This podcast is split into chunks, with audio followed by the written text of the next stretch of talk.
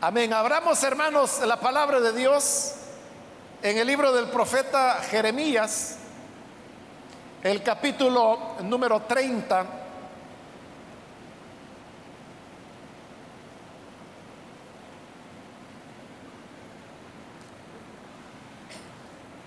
Capítulo 30, ahí vamos a leer la palabra de Dios.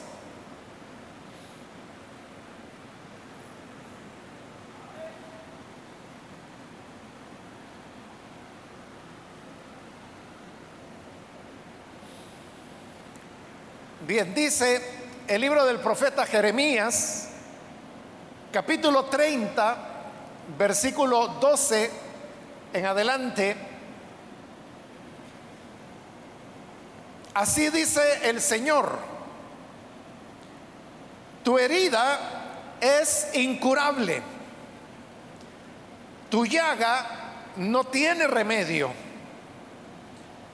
no hay quien defienda tu causa no hay remedio para tu mal, ni sanidad para tu enfermedad. Solamente eso leemos. Pueden tomar sus asientos, por favor.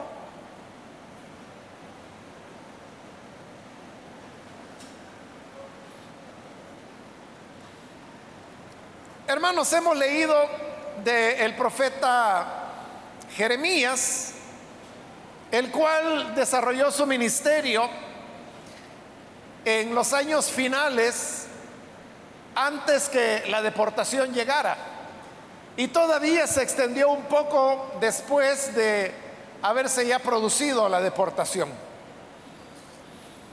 Jeremías se suma a otros profetas que el Señor envió con anterioridad para poder advertir al pueblo de Israel sobre su desobediencia, su alejamiento de Dios. Y más que todo, el problema de que se habían volcado a la adoración a ídolos y esto los arrastraba a cometer pecados de todo tipo. Dios los llamaba a un arrepentimiento, pero a todos estos llamados que los profetas hacían, Israel no respondía, sino que se hacían de oídos sordos. Algunos de estos profetas los maltrataron. La tradición dice, por ejemplo, que Isaías murió siendo aserrado, lo cortaron por la mitad y ese fue el final del profeta.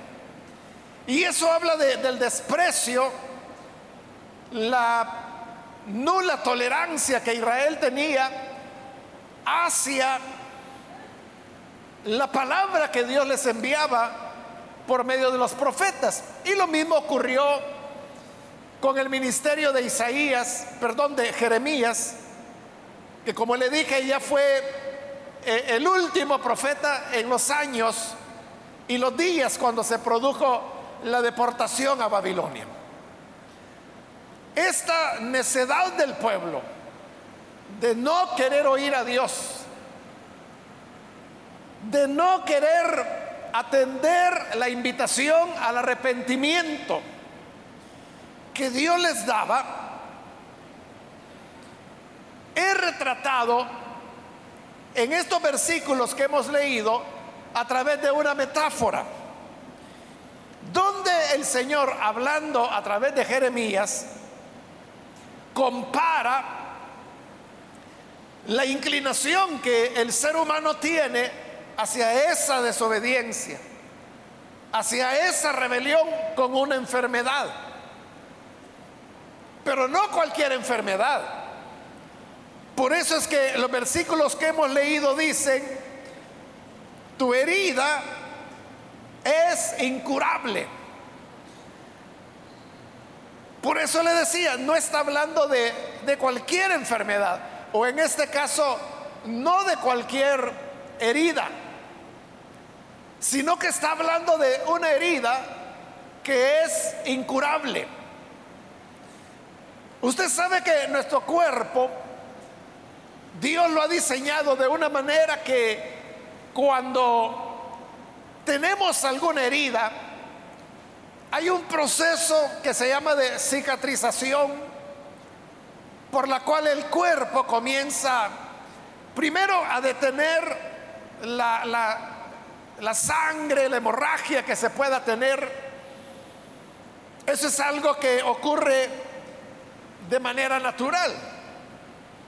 La recomendación que los médicos dan o las recomendaciones de primeros auxilios en caso de una herida es muy sencillo, es simplemente tomar un paño que, que esté limpio, puede ser un pañuelo, un pedazo de tela, pero que esté limpio.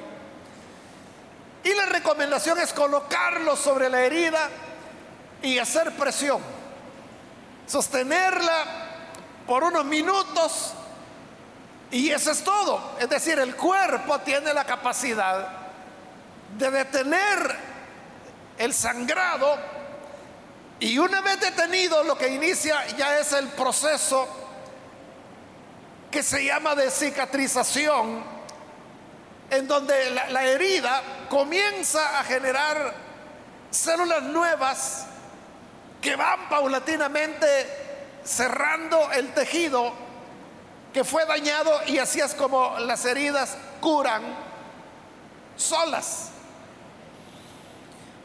Sin embargo, el pasaje hoy está hablando de una herida que es incurable. Esto sucede con personas que sus cuerpos no están en condiciones totalmente sanas.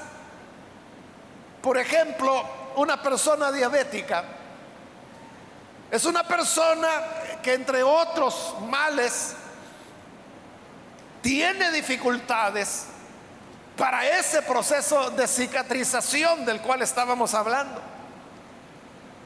Tiene dificultades para que las plaquetas que son los elementos unicelulares que tenemos en la sangre y que permiten que se detenga una hemorragia en una persona diabética, dependiendo la condición en que la persona se encuentra, puede ser que o que cueste mucho que una hemorragia se detenga o que una herida sane y también puede llegar a un punto donde, como lo dice aquí la escritura, ya la herida es incurable.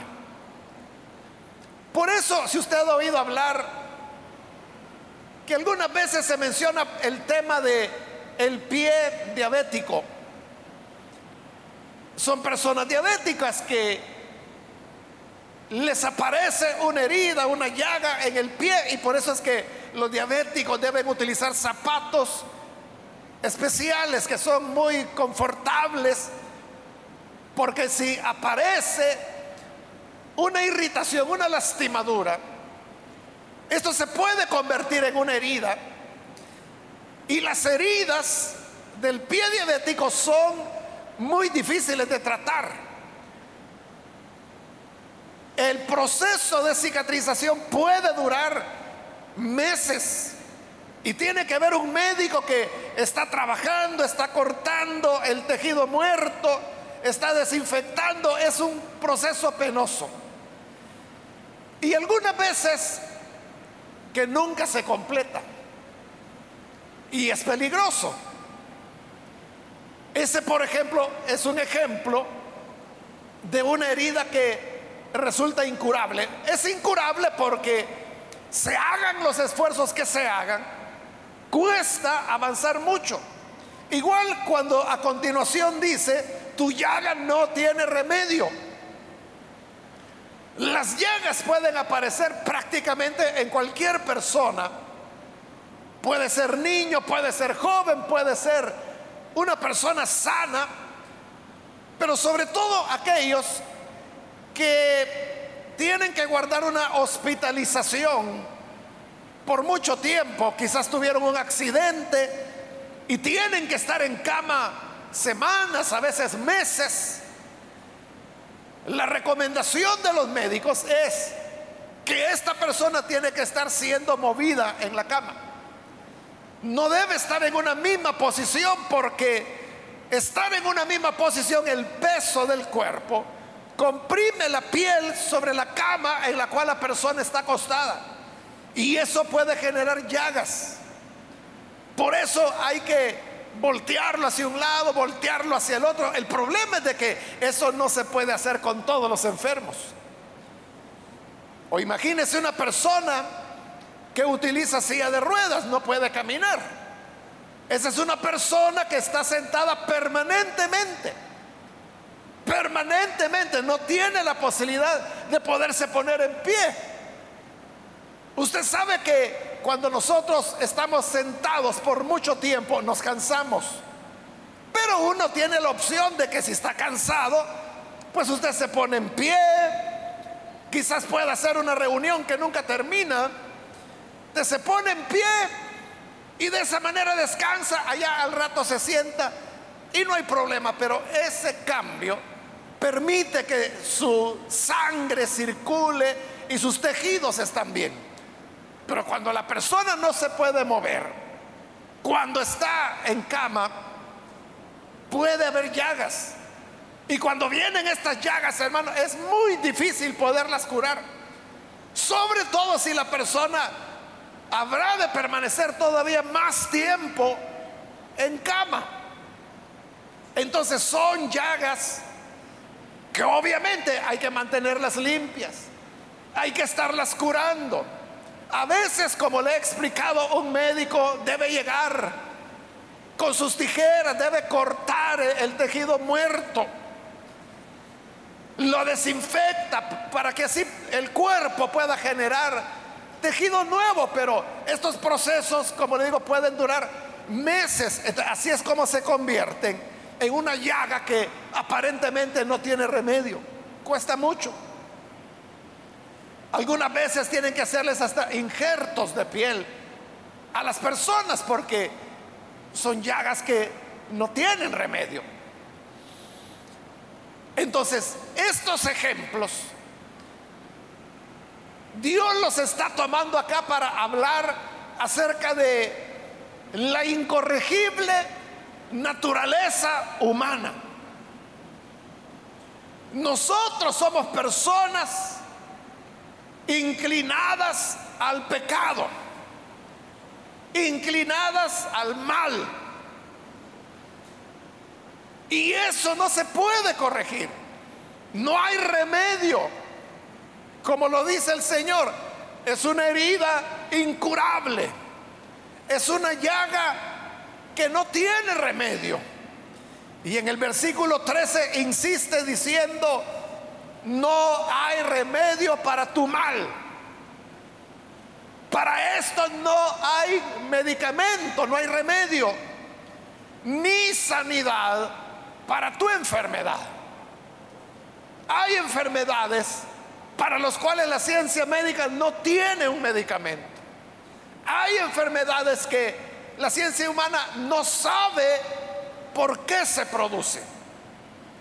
Ahí tiene usted el ejemplo del cáncer, que es bastante común, relativamente común. Pero hasta hoy la ciencia médica no sabe por qué se produce el cáncer.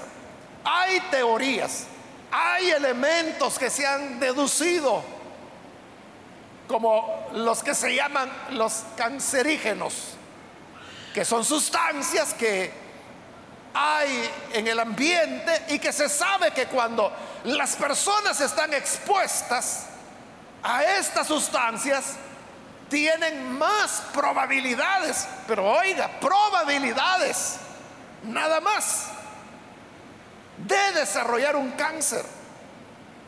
Pero no todos lo desarrollan. Entonces la pregunta es por qué unos sí, por qué otros no. Y si el ser humano no sabe que lo provoca, tampoco hay un remedio. Al no haberlo, resulta que es una enfermedad para la cual no hay remedio, para la cual no hay sanidad. Lo que hay son recursos que alivian las cirugías, las radiaciones, las quimioterapias, Estos son procedimientos que lo que hacen es detener el avance de las células cancerígenas. Y hay casos, y gracias a Dios que son casos que cada vez se repiten con más frecuencia, en donde el cáncer retrocede totalmente y desaparece. Pasan algunos años y vuelve a surgir. Y hay personas que les desapareció y nunca volvió a surgir. Es una cosa en lo cual la ciencia médica no tiene una certeza completa. Pero sí hay otras enfermedades donde definitivamente la ciencia médica dice, para esto no hay cura, no hay remedio. Esa es la situación del pecado. No hay remedio para la inclinación al mal que las personas tienen. Por eso es de que uno puede descubrir en las personas conductas que uno no se las explica. En la Biblia encontramos muchas historias que nos dejan ver cómo la inclinación del ser humano al pecado es una llaga que no tiene, no tiene curación. Por ejemplo, David andaba huyendo de Saúl, quien lo quería matar. Pero aunque David andaba huyendo, él siempre conservaba una preocupación por Israel.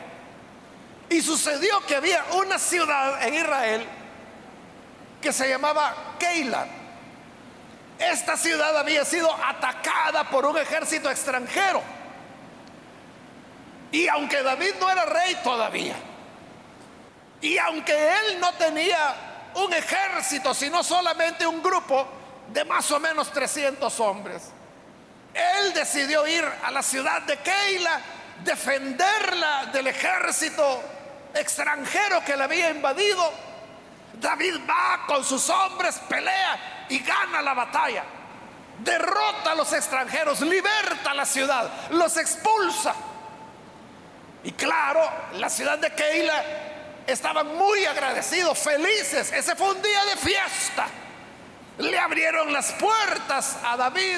David entró como un guerrero triunfante. Sus hombres eran vistos con admiración. Fue un día de celebración porque David los había liberado. Pero David tenía un olfato espiritual. Y él vio que la ciudad estaba agradecida. Él los había salvado los había salvado a ellos, sus familias, sus hijos, sus propiedades. Pero en medio de toda esa fiesta y de toda esa gratitud, algo no le cuadraba a David. Él no se sentía tranquilo. Y él decía, no sé por qué, pero estoy inquieto, no siento paz. Entonces David decidió consultarle a Dios.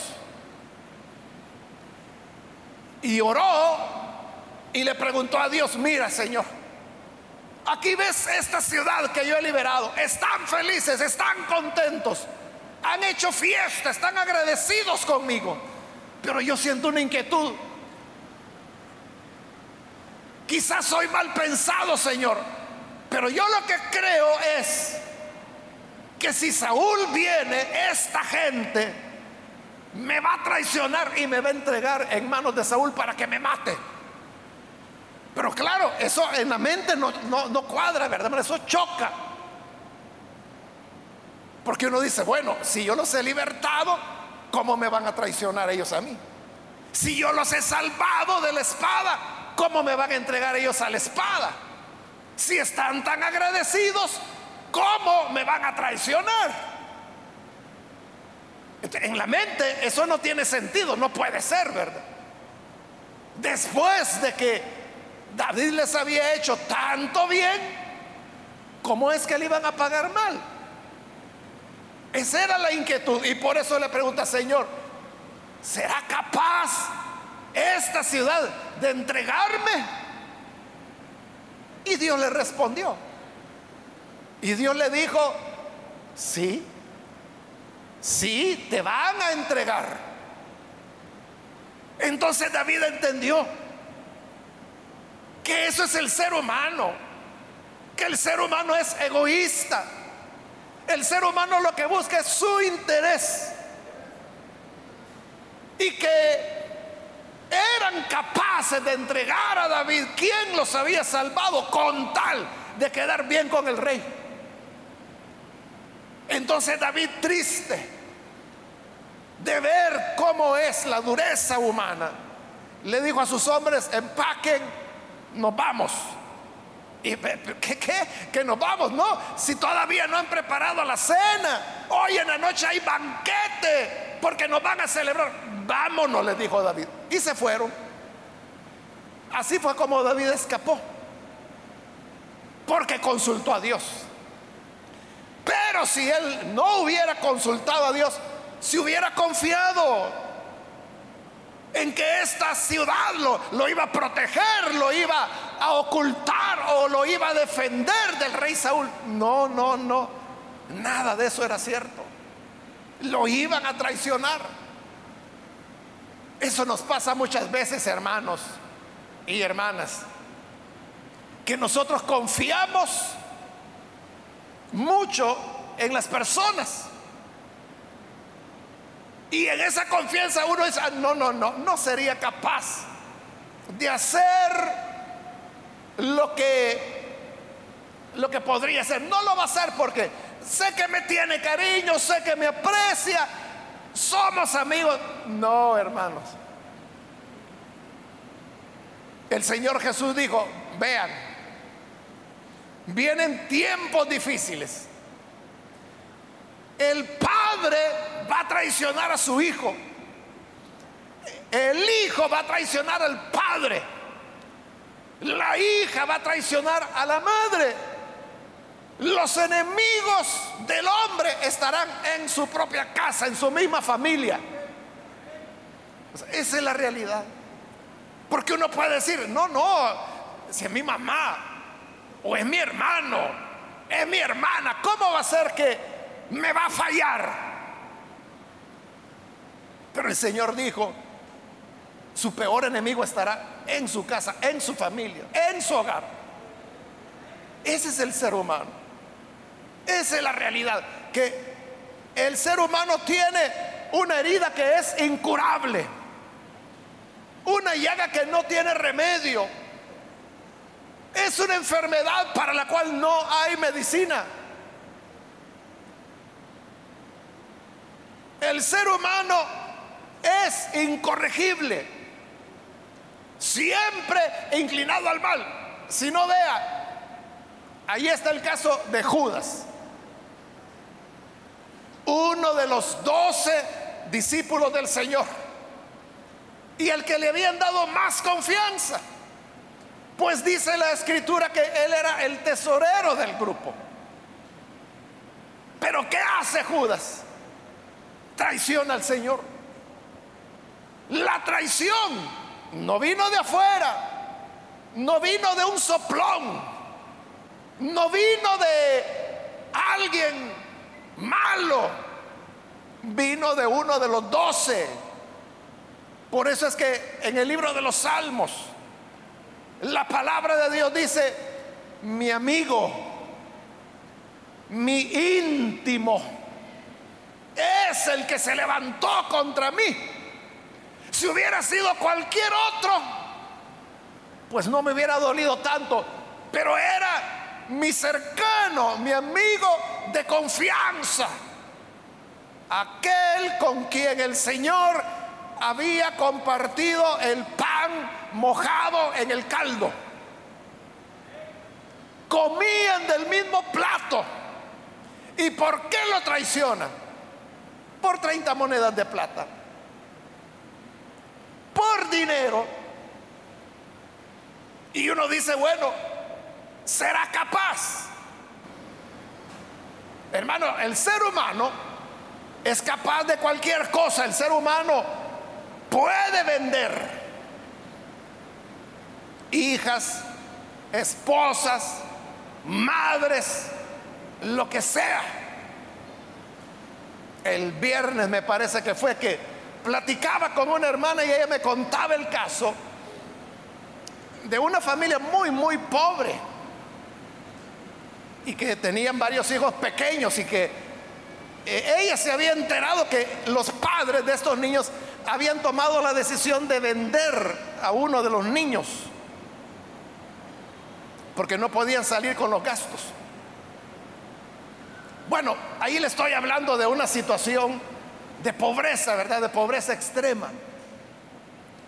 No digo que que esté bien, ni tampoco lo estoy justificando. Pero hermano, se puede comprender. Se puede comprender cuando la necesidad es así de hambre, o sea, no hay para comer. No digo, le insisto, que esté bien, ¿verdad? Pero uno comprende, ¿verdad? De que por hambre toman una medida así. Pero hay personas que no, que están bien. Que no es por hambre, es simplemente por dinero. Y para eso lo, que hacen es de que, bueno, vendámoslo pues. Y si no es una venta así como descarada,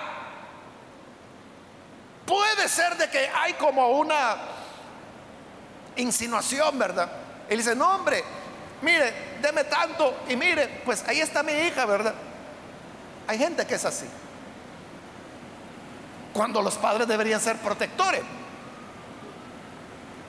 Esa es la maldad del hombre. ¿Y eso cómo se corrige?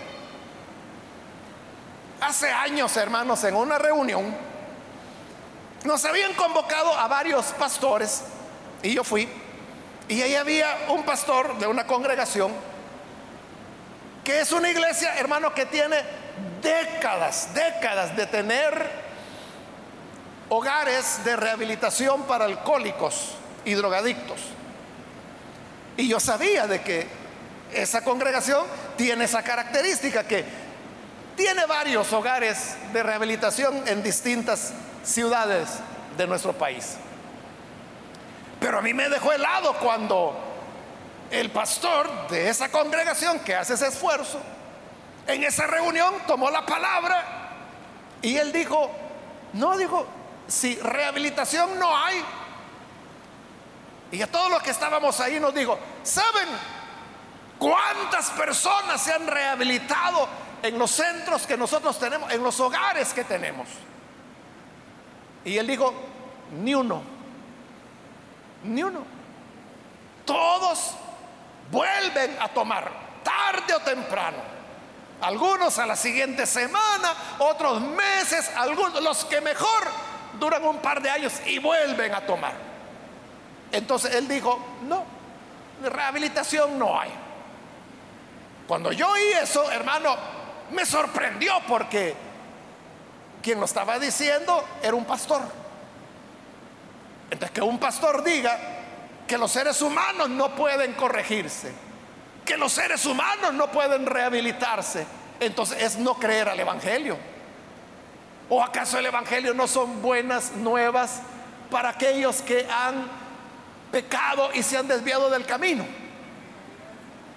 No le voy a pedir que levante la mano, pero yo estoy seguro que aquí hay muchos hermanos, hermanas que fueron alcohólicos. Y mírenlos hoy. Ahí están, no parecen, ¿verdad? Porque los ve con su camisa blanca, su corbata negra, se les ve bien elegante, ¿verdad? Pero si estas personas le contaran uno se sorprendería. Pero ese es el Evangelio, son las buenas nuevas, que el ser humano sí puede cambiar. Por eso a mí me causó impresión cuando este pastor dijo, no hay rehabilitación, es por gusto. Todos estos años que le digo eran décadas y siguen, todavía tienen ellos hogares de rehabilitación. Para nada ha servido, decía él. Bueno, el tiempo pasó, como le dije, eso fue hace años.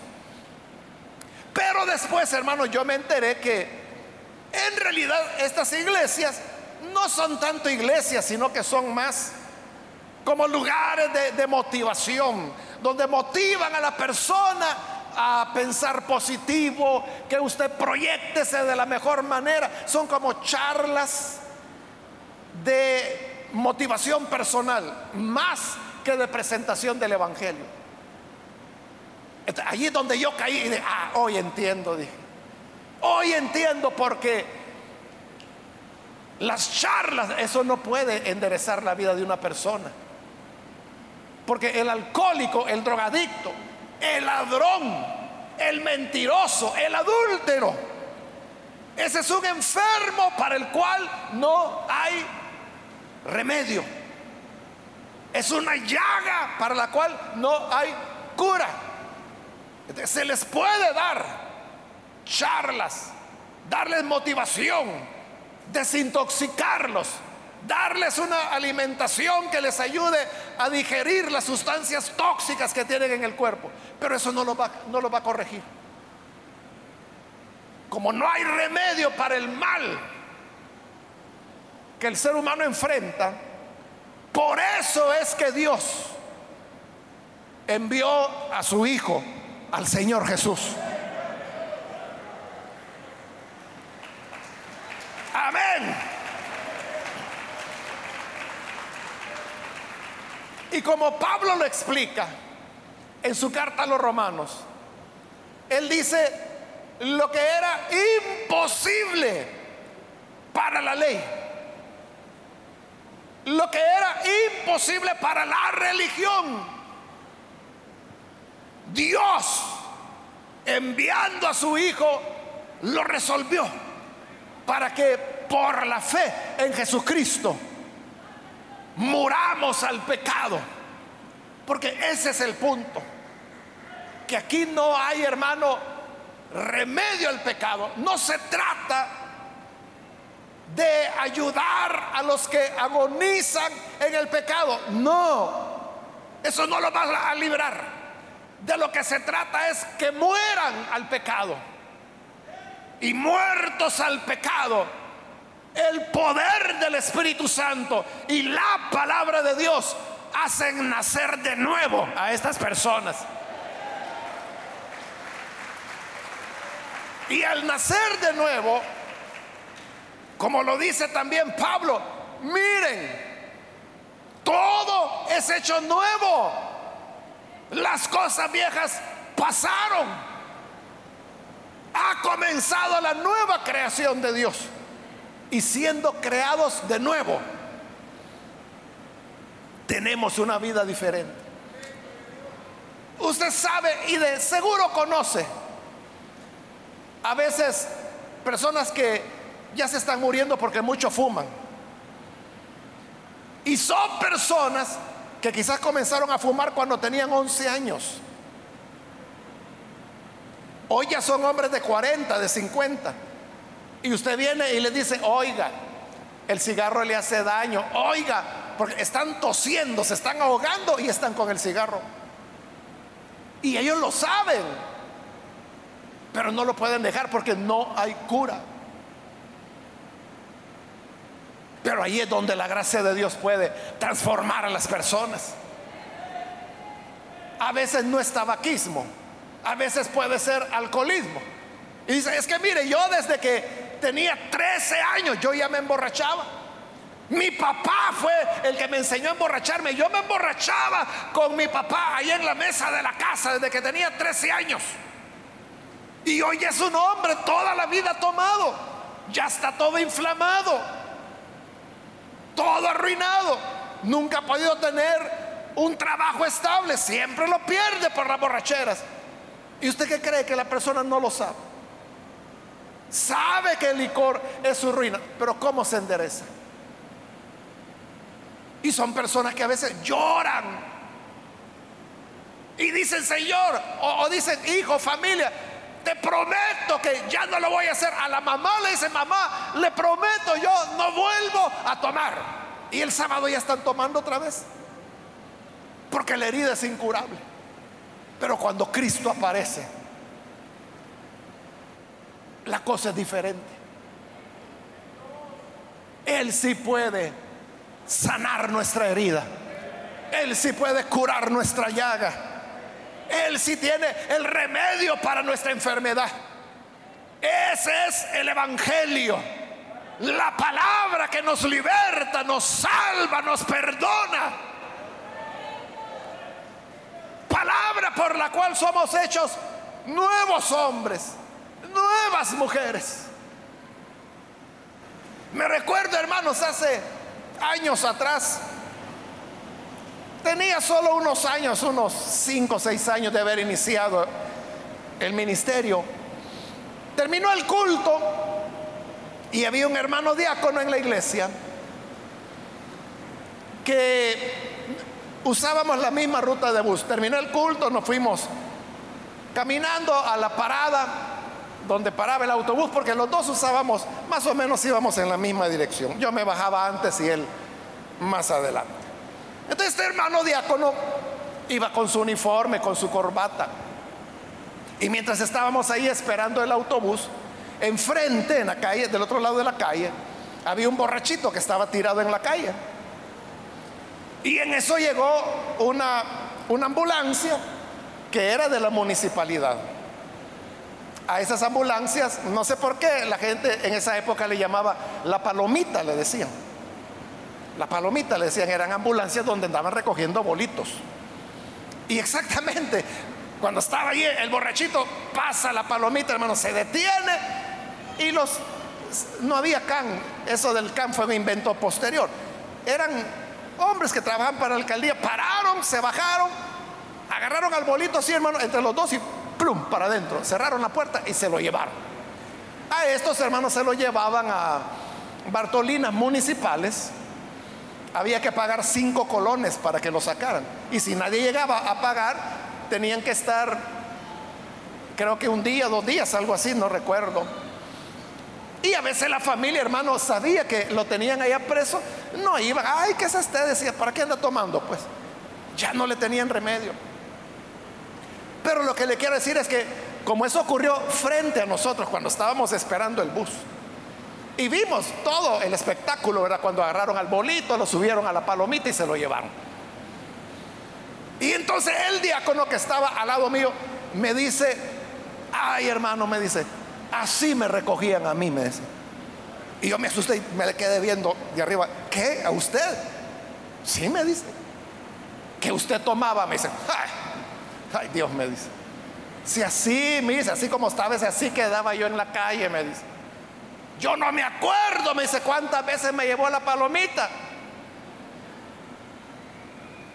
Pero lo que pasa es que yo no lo conocí así. Yo lo conocí cuando llegó a la iglesia. Ahí se entregó al Señor. Y era un excelente hermano, un diácono de esos hermanos. Fieles, que puntuales, que no fallan. Que siempre llegan temprano. Así lo conocía yo. Lo conocía con su uniforme, con su corbata. Pero ya cuando él me dice, así me quedaba yo. Yo no lo podía creer. Pero yo le aseguro que los que lo habían conocido cuando se quedaba así en la calle y lo veían ahora, ya vestido, bañado, con el pelo recortado, no hubieran creído que era él. Eso es lo que el Evangelio puede hacer. Esa transformación, hermanos. Ahí no hay terapia, ahí no hay charla, ahí no hay ansiolíticos que puedan ayudar a la persona.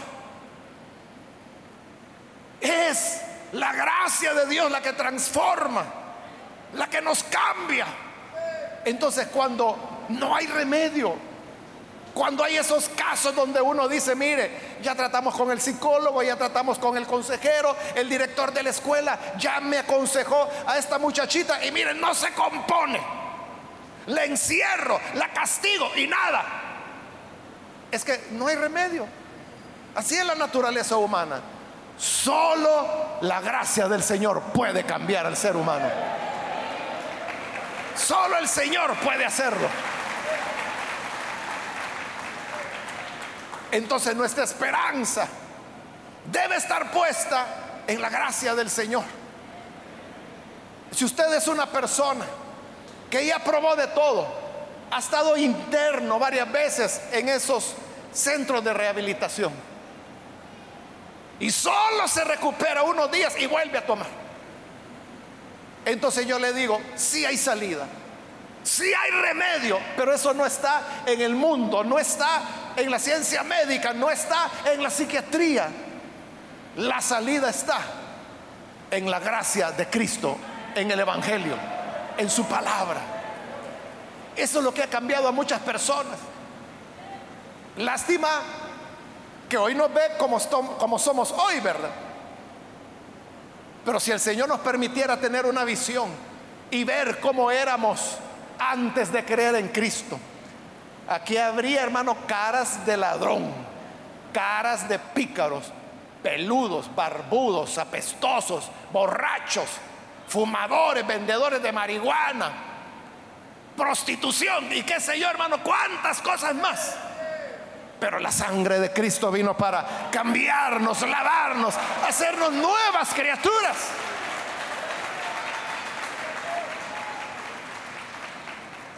Yo termino, hermanos, contándoles que también hace años atrás, era enero, lo más seguro, porque acabábamos de presentar a los nuevos diáconos y diaconisas que iban a estar sirviendo en la iglesia. Y al terminar el culto, una hermana que tenía años de estar en inglés llegó y me dijo, hermano, me dice, no es posible que hayan puesto a esa hermana de diaconisa. ¿Quién? Le digo yo. Y me dijo el nombre. Y yo sabía quién era. Era una hermana joven que ese año había entrado de diaconisa. ¿Y por qué? Le dije yo, ¿por qué no puede ser diaconisa?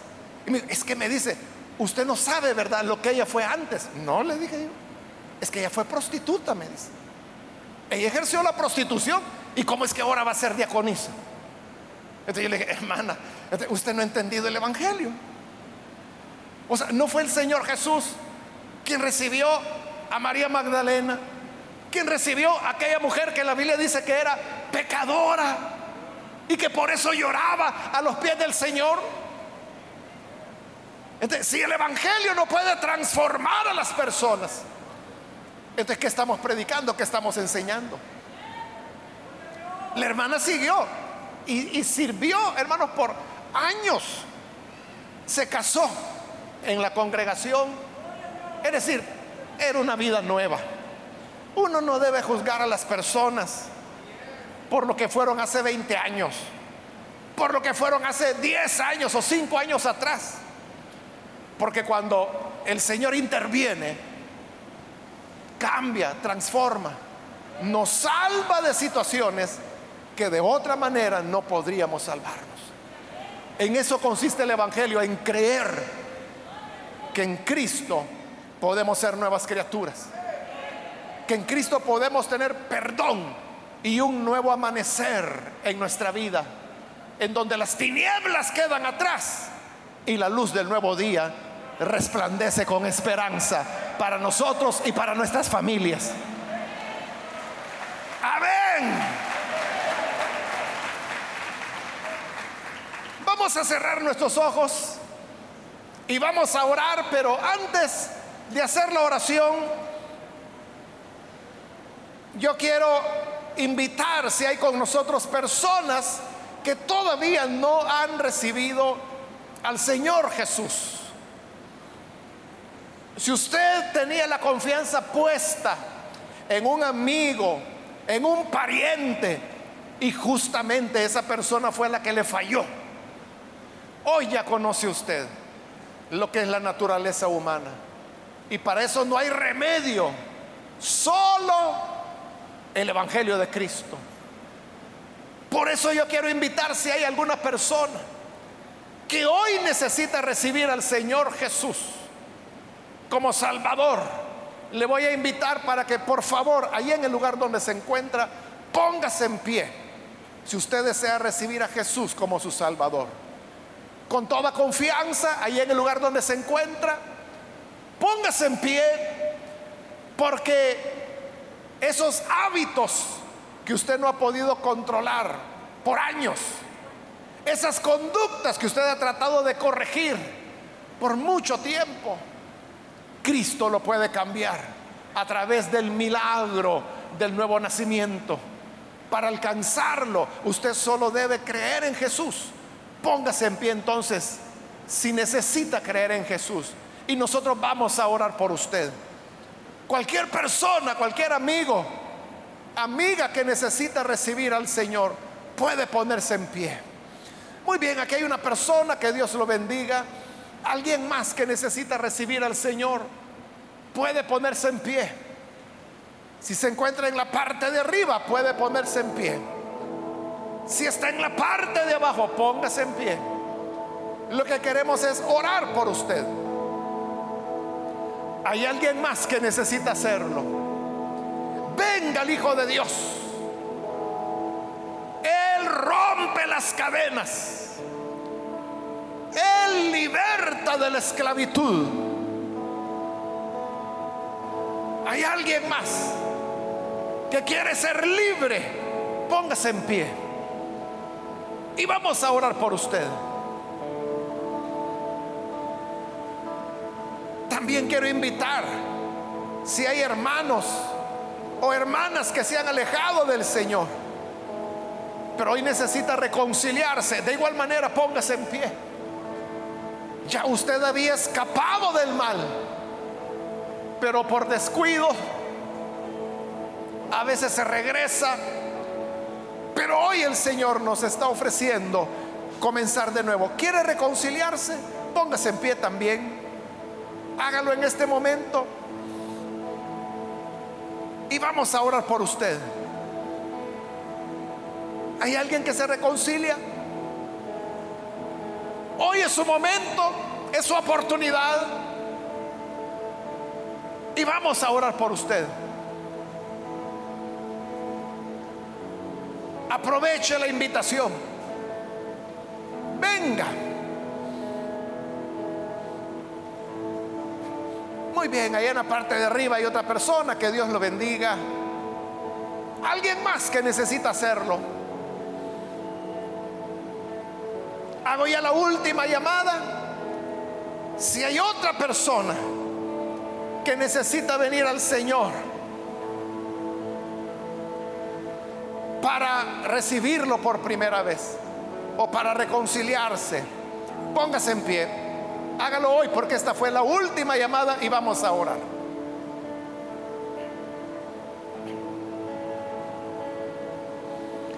A usted que nos ve por televisión también le invito para que se una con estas personas que aquí están recibiendo al Señor. Ore con nosotros. Señor, gracias te damos porque tu palabra nos muestra la realidad de lo que el ser humano es, pero también nos muestra la esperanza que tenemos en tu Hijo. Por eso te pedimos, por las personas que están aquí creyendo, recibiendo la salvación que tú otorgas.